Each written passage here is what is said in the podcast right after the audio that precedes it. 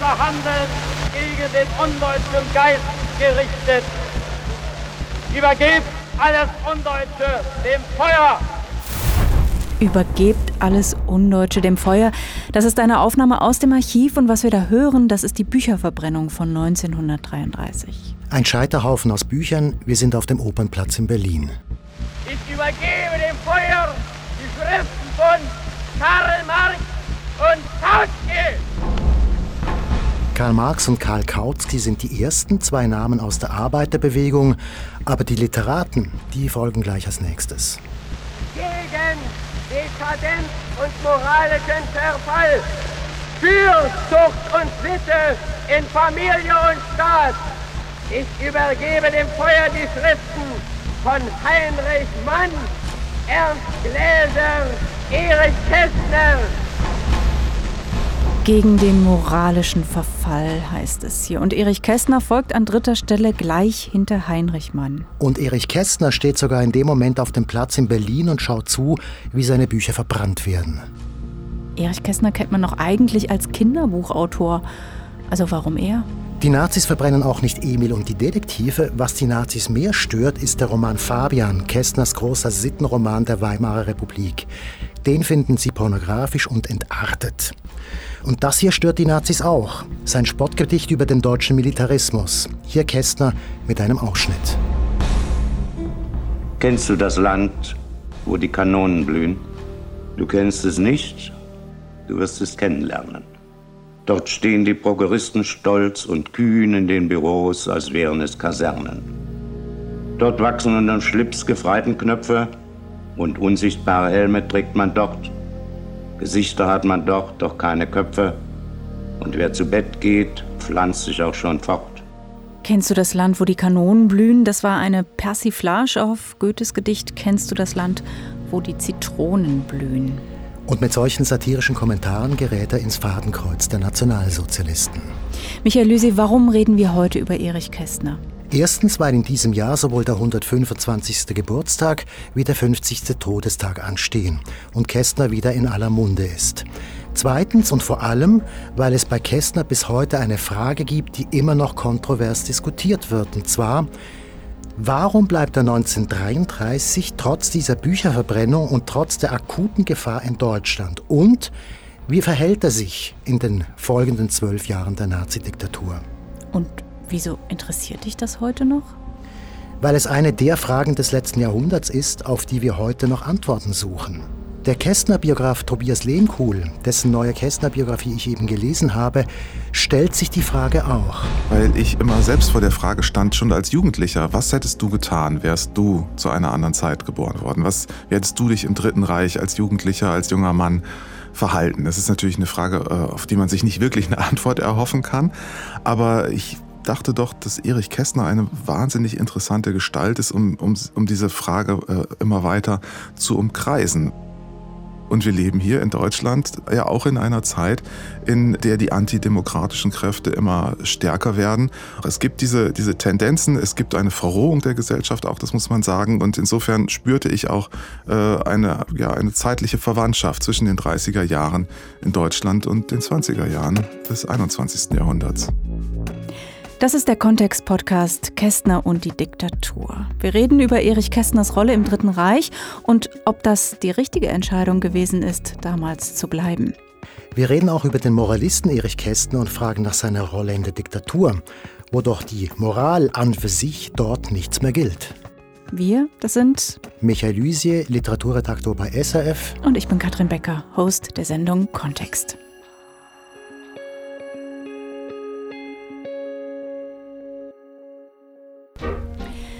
Wir schreiben also das Jahr 1933. Erich Kästner lebt in Berlin. Er hat Emil und die Detektive schon geschrieben, Pünktchen und Anton. Und als sein bisher letztes Werk gilt der Sittenroman Fabian. Genau, er ist bereits berühmt, er ist sogar weltberühmt und gehört bereits mit 34 Jahren zu den großen Stimmen der späten Weimarer Republik. Und dann kommen die Nazis an die Macht und jetzt hat er ein Problem. Er hat sich mit seinem Fabian so sehr aus dem Fenster gelehnt, mit seinen frivolen Texten und seiner moralischen Haltung, dass die Nazis ihn bereits im Visier haben, siehe Bücherverbrennung. Ja, im Grunde genommen hätte Kästner da schon seine Koffer packen müssen. Aber er geht nicht. Warum? Ja, das ist wirklich erstaunlich. Viele andere fliehen gleich nach dem Reichstagsbrand Ende Februar 33. Bertolt Brecht zum Beispiel, Klaus und Heinrich Mann, Thomas Mann, Alfred Düblin. Kästner ist noch da und er bleibt auch. Kästner-Biograf Tobias Lehmkuhl nennt die Gründe dass er erstens, das war für ihn wohl der wichtigste Grund, seine Mutter nicht verlassen wollte. Also seine Mutter lebte in Dresden, er lebte in Berlin, aber es war eine sehr, sehr enge, berühmt legendäre Mutter-Sohn-Bindung. Die beiden verband das sogenannte Wäscheband. Also er schickte jede Woche seine schmutzige Wäsche noch nach Dresden. Sie wusch ihm die Wäsche und schickte die dann wieder zurück nach Berlin. Sie schrieben sich täglich Briefe und Postkarten und äh, sie war ja eine sehr starke Frau einerseits, aber auch eine sehr labile Frau andererseits und als kleiner Junge, so berichtet er in seinen Erinnerungen an die Kindheit, hat er sie wohl auch mehrmals vom Selbstmord abgehalten oder fürchtete um ihren Selbstmord. Es trat da nie ein und insofern hat ihn das natürlich geprägt und er hatte auch Angst, dass sie sich selbst das antun würde, würde er das Land verlassen und nicht mehr im täglichen Kontakt mit ihr stehen können. Und diese Verantwortung für die Mutter, die spürt er ein Leben lang. Und die lässt ihn auch nie wirklich los, bis zu ihrem Tod im Jahr 1949 nicht mehr. Mit anderen Worten, wäre die Mutter nicht gewesen, dann wäre er möglicherweise gegangen. Nein, das wäre er wohl nicht. Es hätte ihn zu viel gekostet. Im Grunde hatte er mit 33 Jahren schon alles erreicht, was er erreichen wollte. Er war wirklich, er war super gefragt, er hat sehr gut verdient, er hatte seine eigene Sekretärin, seine sogenannte kleine Versfabrik, die eine große Versfabrik war. Also seine Gedichte gingen teilweise an 150 Zeitungen im deutschsprachigen Raum und wurden dort publiziert. Und so etwas in so einem Alter, in so einem Moment aufzugeben, das wäre, glaube ich, jedem extrem schwer gefallen und er wollte das, glaube ich, in, zu dem Zeitpunkt auch nicht riskieren. Ja, er führte ein komfortables Leben. Ganz klar, das will er nicht aufgeben. Ja. Und dann gibt es noch einen Grund, der sicher eine sehr wichtige Rolle spielt. Erich Kästner hat die Situation vollkommen unterschätzt. Damals war es so, dass ein Kanzler dann gleich den nächsten abgelöst hat und viele dachten, nach spätestens einem Jahr sei dieser Spuk auch wieder vorbei. Das ist verwunderlich, weil eigentlich hat er ja schon zuschauen müssen, wie seine Bücher verbrannt wurden. Michael Löse, wie ist jetzt konkret die Situation um Erich Kästner? Also Schreibverbot hat er keins oder noch keins, aber er darf in Deutschland nicht mehr publizieren. Mhm. Und wie geht er damit um? Also von irgendwas muss er ja leben. Also im Prinzip versucht er weiterzumachen wie bisher. Er baut sich ein Netz auf mit Leuten, die ihm helfen, Leuten, die publizieren dürfen und unter deren Namen er dann seine eigenen Texte publizieren kann. Er umgeht also das Publikationsverbot. Ja, und das Besondere ist, er macht das in aller Öffentlichkeit. Mhm. Er sitzt im Café Leon am Kurfürstendamm. Das ist in dem Haus, in dem heute die Schaubühne untergebracht ist und schreibt, trifft sich dort mit Kollegen, mit Mittelsmännern, mit Theaterleuten und geht seinen Geschäften nach. Und das vor aller Augen. Hat er keine Angst gehabt, aufzufliegen? Nein, das hat er nicht. Das war seine Form des Widerstands. Naja, er hat das ja so ein bisschen suffisant gesagt, sein Widerstand hätte darin bestanden, den Tisch im Leon zu halten. Das ist Sven Hanuschek, das ist der bekannteste Kästner-Biograf in Deutschland und gilt auch als bedeutendster Kästner-Kenner. Und da weiß man ja auch von einigen, die quasi dabei waren, Zeitzeugen, dass die das tatsächlich so wahrgenommen haben. Also dass er als verbotener Autor, als verbrannter Autor ganz offen im Stadtbild von Berlin rumsaß, das haben die ihm schon hoch angerechnet. Die haben ihm das hoch angerechnet. Ich nehme an, die Rede ist hier von seinen Schriftstellerkollegen damals. Ja, die fanden das gewagt und mutig. Und so kann Kästner weiterschreiben und er kommt zu Geld. Ja, nicht zu wenig Geld. Allerdings publiziert er nicht in Deutschland, sondern im Ausland, und zwar in Zürich. Dort gründet der jüdische Verleger Kurt Maschler den Atrium Verlag, und zwar extra, um Erich Kästners Werk weiterhin veröffentlichen zu können. Kurt Maschler, der nicht verstehen wollte, warum Kästner in Deutschland bleibt, der sagt, wenn ich Kästner nicht dazu bewegen kann zu emigrieren, dann emigriere ich wenigstens seine Bücher. Und so publiziert dann der jüdische Verleger Kurt Maschler die Bücher von Erich Kästner in der Schweiz und reimportiert sie quasi wieder nach Deutschland. Genau. Und dazu kommen dann noch die Übersetzungen. Seine Bücher sind ja auch international sehr erfolgreich, da fließen auch Tantiemen. Und drittens gibt es jetzt eben dieses Netz, diese Leute, die ihm helfen, unter Pseudonym weiterschreiben mhm. zu können. Das ist natürlich nichts Oppositionelles mehr, das sind dann Unterhaltungsromane und Lustspiele. Aber ist das nicht ein Widerspruch? Also damals ist die Diktatur in vollem Gange. Seine Bücher sind verboten. Und dennoch schreibt Kästner leichte Unterhaltungsliteratur. Ich frage mich gerade, wie vereinbart er das mit seinem Gewissen? Naja, er war kein Brecht. Ne? Also okay. Kästner war ein leichter Schriftsteller. Er war ein Satiriker und auch einer, der tatsächlich Komödien schreiben konnte. Mhm. Und das berühmteste Beispiel dafür ist die Geschichte rund um Drei Männer im Schnee. Das ist ein Roman, den schreibt er 1934 und veröffentlicht ihn in Zürich.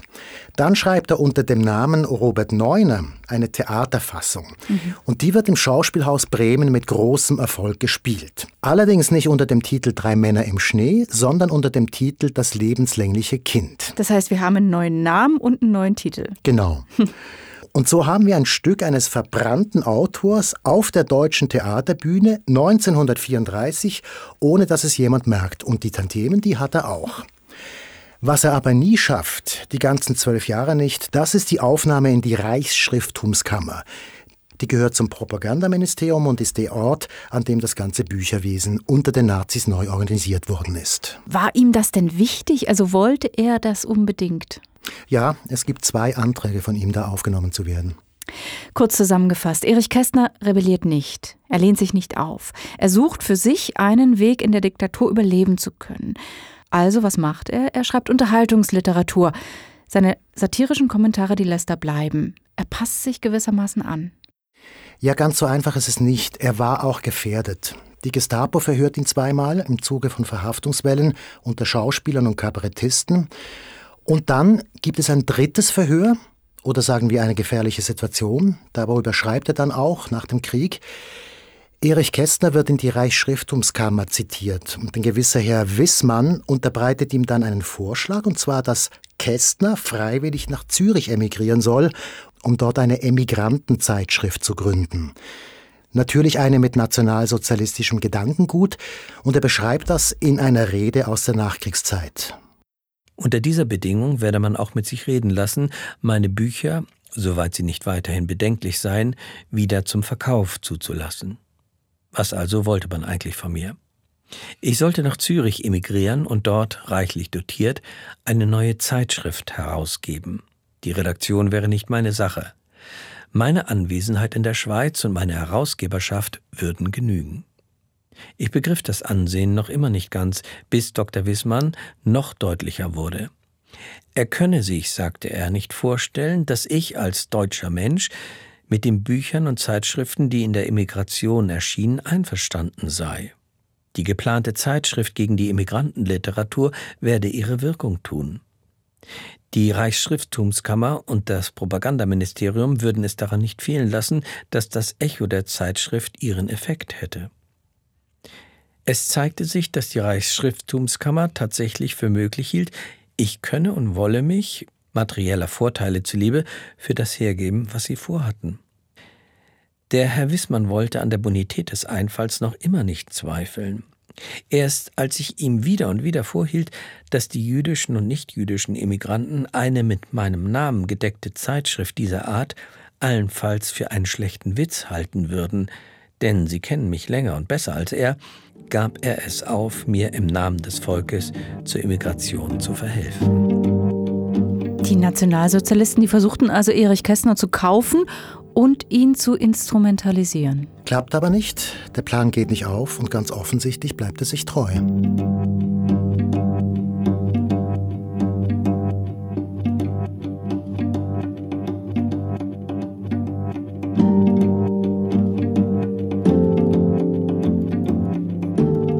Verbindung mit Erich Kästner fällt oft das Wort Moralist. Warum? Also was ich von ihm kenne, das sind seine Kinderbücher und der Roman Fabian. Woher kommt eigentlich diese Zuschreibung? Vermutlich hat das mit dem Roman Fabian zu tun. Der ursprüngliche Titel des Romans lautet Der Gang vor die Hunde. Mit dem Titel wollte er warnen und entwirft in dem Roman auch ein pessimistisches Bild der Gesellschaft. Der Verlag macht dann allerdings daraus den Titel Fabian, die Geschichte eines Moralisten. Mhm. Und in diesem Buch beobachtet er dann den aufkommenden Nationalsozialismus sehr genau und sieht darin auch nicht nur den politischen, sondern eben auch den moralischen Verfall. Verstehe. Und seither gilt er als Moralist. Aber was ist denn das genau ein Moralist? Ja, also diese Frage habe ich jemandem gestellt, die sich damit auskennt. Katrin Mayer, die ist Titularprofessorin für Philosophie an der Universität Basel. Ein Moralist ist eine Person, die für sich in Anspruch nimmt, eine moralische Autorität zu sein. Also eine Person, die verkörpert, was das moralisch richtige Handeln sein könnte. Ein Moralist ist sicher eine Person, die eine Unterscheidung aufrechterhält zwischen richtig und falsch oder gesollt und äh, nicht akzeptabel. Und trifft das für Kästner zu? Also nahm er für sich in Anspruch, eine moralische Autorität zu sein? Ich glaube nicht. Ich glaube im Gegenteil. Ich glaube, er verstand sich als Beobachter. Mhm. Das ist auch ein Grund, warum er dann angibt, in Deutschland geblieben zu sein. Er wollte den Nationalsozialismus beobachten, er wollte den politischen Terror beobachten, er wollte das Unrecht beobachten und er wollte vor allem das Verhalten der Leute mhm. beobachten. Mhm. Und er wollte das alles aufschreiben und einen weiteren großen Roman daraus machen. Auch wenn er erst 1941 damit anfängt. Katrin Mayer denkt deswegen bei Kästner an eine andere Kategorie. Das ist eigentlich das klassische Verständnis von Kritik die Bedingungen, die Formen, die Art und Weise deutlich zu machen, die ein ganz bestimmtes gesellschaftliches Leben ausmachen, zu zeigen, welche oft nicht erkannten Vorstellungen oder Werte verbunden sind, aber auch teilweise zu zeigen, welche Widersprüche in diesen Systemen drin sind und so weiter. Also das freizulegen und, und gerade auch natürlich dann künstlerisch, ironisch deutlich zu machen, das würden wir heute als Kritik verstehen. Also es gibt dann auch verschiedene Formen von Kritik. Es gibt zum Beispiel die Kritik durch Übertreibung, also etwas sichtbar zu machen, indem man es übertreibt. Das ist eine expressive, eher ästhetische Form der Kritik, die ist jetzt nicht so analytisch, sondern es springt einen dann an. Und ich glaube, wir würden das heute nicht mehr mit Moralismus verbinden. Ja, aber als politischer Kritiker ist er ja schon lange nicht mehr in Erscheinung getreten. Ja, aber als Satiriker schon. Mhm. Und da gibt es tatsächlich eine erstaunliche Geschichte, die das verdeutlicht. Und das ist die Geschichte rund um das Drehbuch zum Film Münchhausen. Wir sind mitten im Jahr 42, der Krieg ist in vollem Gange, die Judenvernichtung auch. Und jetzt bekommt Kästner die Anfrage, ein Drehbuch für die deutsche Propagandainstitution schlechthin zu schreiben, für die UFA. Also für die Deutsche Filmgesellschaft, Stichwort Goebbels, Stichwort Leni Riefenstahl und so weiter. Mhm. Es soll das Drehbuch werden der Jubiläumsproduktion zum 25. Geburtstag der UFA und Kästner soll das Drehbuch zum Münchhausen liefern. Ja, aber wie kommt Kästner zu solch einem Auftrag? Also er hat Publikationsverbot. Wie, wie passt das? Ja, er kennt ja noch die Leute von früher, die Leute von der UFA. Und die sind für diese Produktion verantwortlich. Mhm. Die finden jetzt aber keinen Drehbuchautor mehr, weil die alle schon weg sind. Die sind im Exil. Mhm. Dann fragen sie Kästner und der sagt zu. Das ist ziemlich absurd eigentlich. Erst verbieten sie ihn und dann fragen sie ihn trotzdem aus dem einfachen Grund, sie haben niemand Besseren. Also es wird noch absurder. Die Produzenten, die müssen jetzt zu Goebbels hin und fragen. Also und der Goebbels sagt, sollte der da oben, sollte Hitler was erfahren, ich will nichts davon gewusst haben. Und jetzt leistet sich Kästner einen Scherz. Es gibt in dem Stoff eine Figur, Cagliostro. Das ist ein Freund von Münchhausen und in Kessners Version kriegt er in einem Gespräch mit Münchhausen einen Tobsuchtsanfall, rollt mit den Augen und sagt, dass er in Polen einmarschieren möchte. Wenn das nicht Hitler sein soll. ja, und das dauert auch nur ganz kurz und ist auch wieder weg. Aber es ist ganz offensichtlich eine Hitler-Parodie. Und man sieht das, das sind nur ein paar Sekunden und denkt sich, das kann ich jetzt nicht gesehen haben, das können die nicht gedreht haben. Aber es ist da, also es ist wirklich verblüffend. Naja, und Hitler kriegt das natürlich mit. Also Hitler hat diesen Film gesehen, der ist ihm vorgeführt worden in Berchtesgaden. Dann muss er offensichtlich einen dieser Anfälle gekriegt haben. Und als sich erkundigt hat, wer denn dieser Berthold Bürger sei, der da als Drehbuchautor im Abspann steht. Und hat dann diesen Führerbefehl äh, diktiert. Also Kästner und noch zwei weitere Autoren hatten dann ein Totalverbot ab diesem Moment. Mit nur einem Totalverbot hat Kästner vermutlich damals noch Glück gehabt. Also ich meine, da gab es noch ganz andere Strafmaßnahmen. Ja, vermutlich schon, ja. Es gibt auch die Vermutung einer schützenden Hand über Kästner.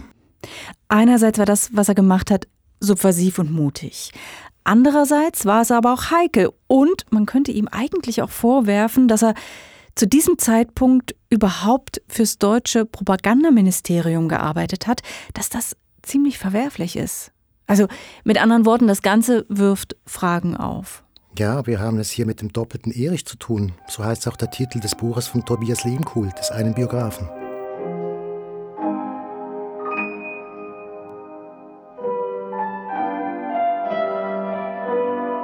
Jetzt sind wir im Jahr 1943, zwei Jahre vor Kriegsende, nur dass das damals noch niemand weiß. Und Erich Kästner hat sich zu weit aus dem Fenster gelehnt. Wie geht's denn mit ihm weiter? Jetzt kommen die harten Jahre. Er lebt in Berlin. Es ist Krieg. Irgendwann ist er auch ausgebombt und muss ausziehen. Er zieht nach Potsdam zu seiner Partnerin. Später setzt er sich dann ab nach Tirol. Dort kriegt er dann auch das Kriegsende mit.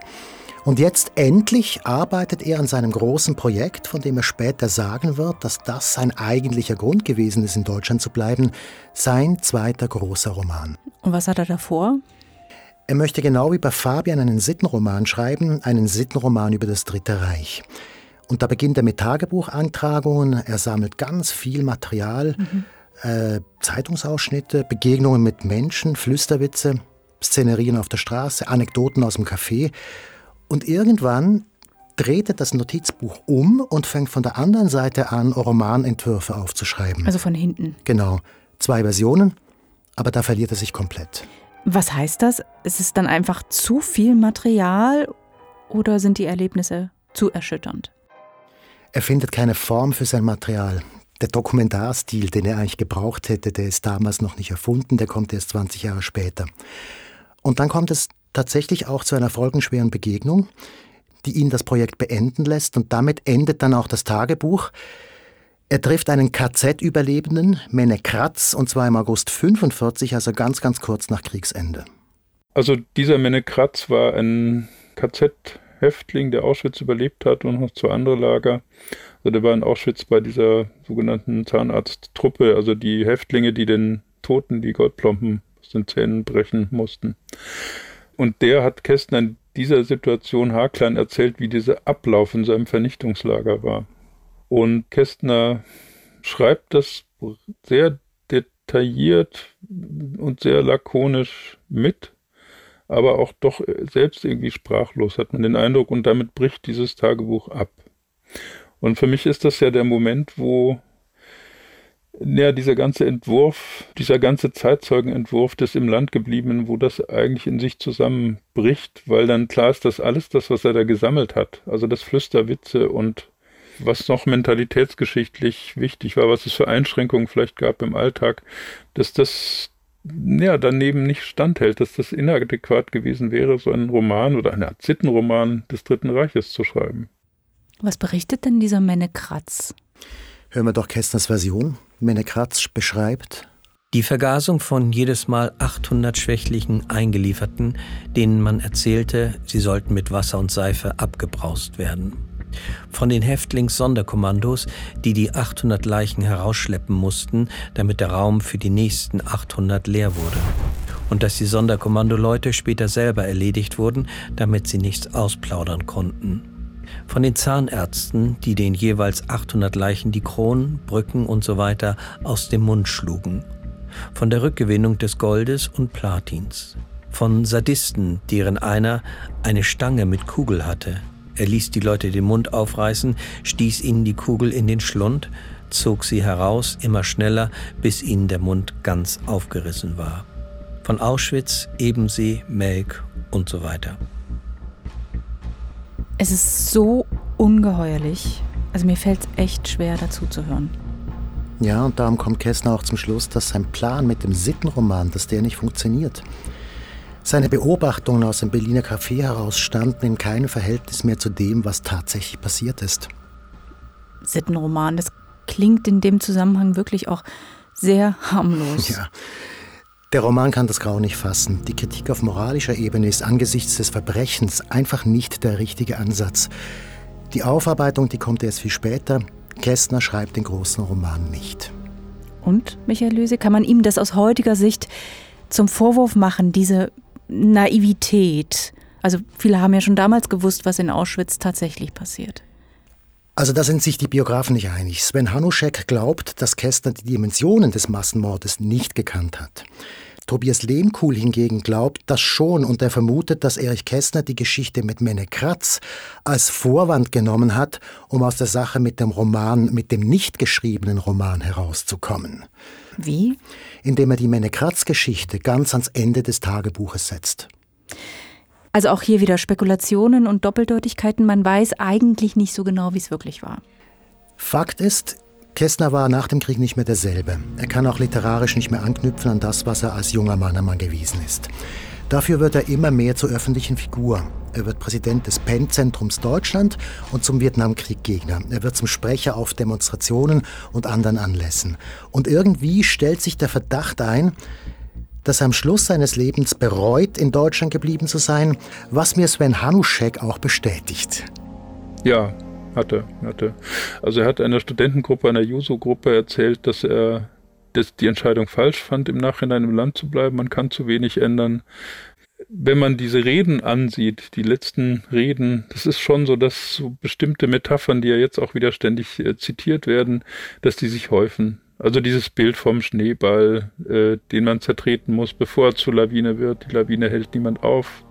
Man hätte die Ereignisse von 33, 1928 bekämpfen müssen, später sei es zu spät gewesen. Also diese Formulierungen werden häufiger in seinen letzten Jahren. Ja, dieses wäre den Anfängen.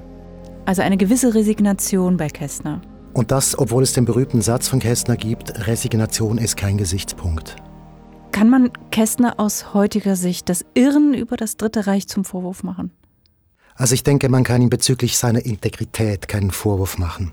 Aber jetzt in Bezug auf deine Frage würde ich vorschlagen, wir lassen nochmal die Philosophin zu Wort kommen, Katrin Mayer. Das ist eine spannende Frage. Wird einem Menschen zugestanden? Also Sie sagen, dass sich Kästner geirrt hat. Ich würde sagen, er hat gelernt. Und das ist auch ein schöner Gedanke von Hannah Arendt im Text, was heißt persönliche Verantwortung unter der Diktatur, eben der 1964 erschienen ist, wo sie sagt, Entscheidend ist, dass die Menschen selber denken und urteilen lernen und das heißt auch aus der Erfahrung lernen.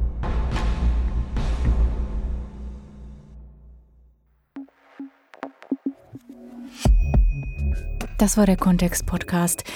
Erich Kästner und die Diktatur von Michael Lüsi, Literaturredaktor bei SRF. Sounddesign, das hat Michael Studer gemacht.